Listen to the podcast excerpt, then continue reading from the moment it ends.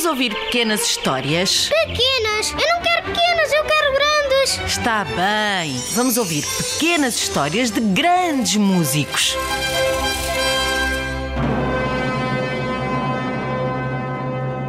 A mãe tinha sido cozinheira e o meu pai, que Deus tenha a sua alma, era carpinteiro de carros de profissão e vassalo do Conde Ahar. Grande amador de música por natureza, tocava harpa sem conhecer as notas e eu, ainda menino de cinco anos, imitava-o inconscientemente, cantando as suas áreas curtas e simples, o que levou o meu pai a confiar-me a um parente, diretor de uma escola em Heimburg, para aí aprender os rudimentos da música, assim como outras matérias necessárias à juventude.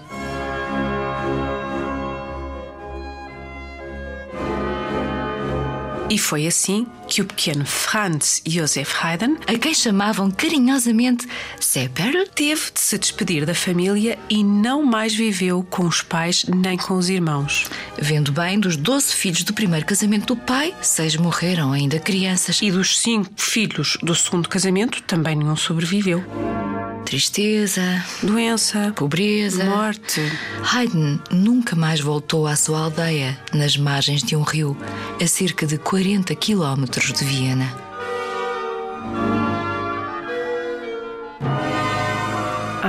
Mas este menino com carinha de duende E nariz de batata. conseguia ser alegre e brincalhão apesar da fome Das lições. e da vida dura, como menino de cor da Igreja Católica da cidade.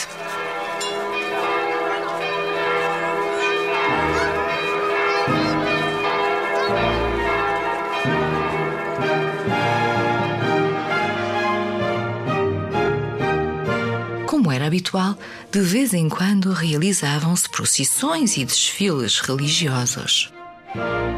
Ora, conta-se que um dia o músico, que era o tocador de tambor oficial, ficou doente.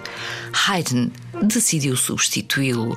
Só que surgiram alguns problemas. Problema número um. Haydn nunca tinha tocado tambor.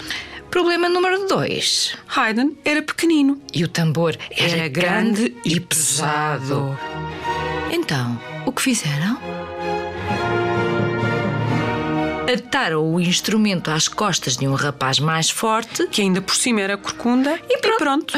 Lá marchou pelas ruas o pequeno Haydn, tamborilando a ritmo perfeito. No enorme tambor.